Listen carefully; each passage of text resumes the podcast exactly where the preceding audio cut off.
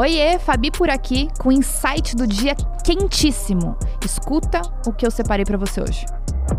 Quando o seu amor próprio está no lugar certo, quando você tem ciência da pessoa que você é e você ama a pessoa que você é, você não depende da opinião de terceiros para o que você é ser validado, para o que o que você quer desenvolver seja validado. Se ame, tenha certeza nos seus sonhos, tenha firmeza no que você quer, porque a opinião de ninguém vai afetar o seu controle emocional sobre quem você é, sobre o seu amor.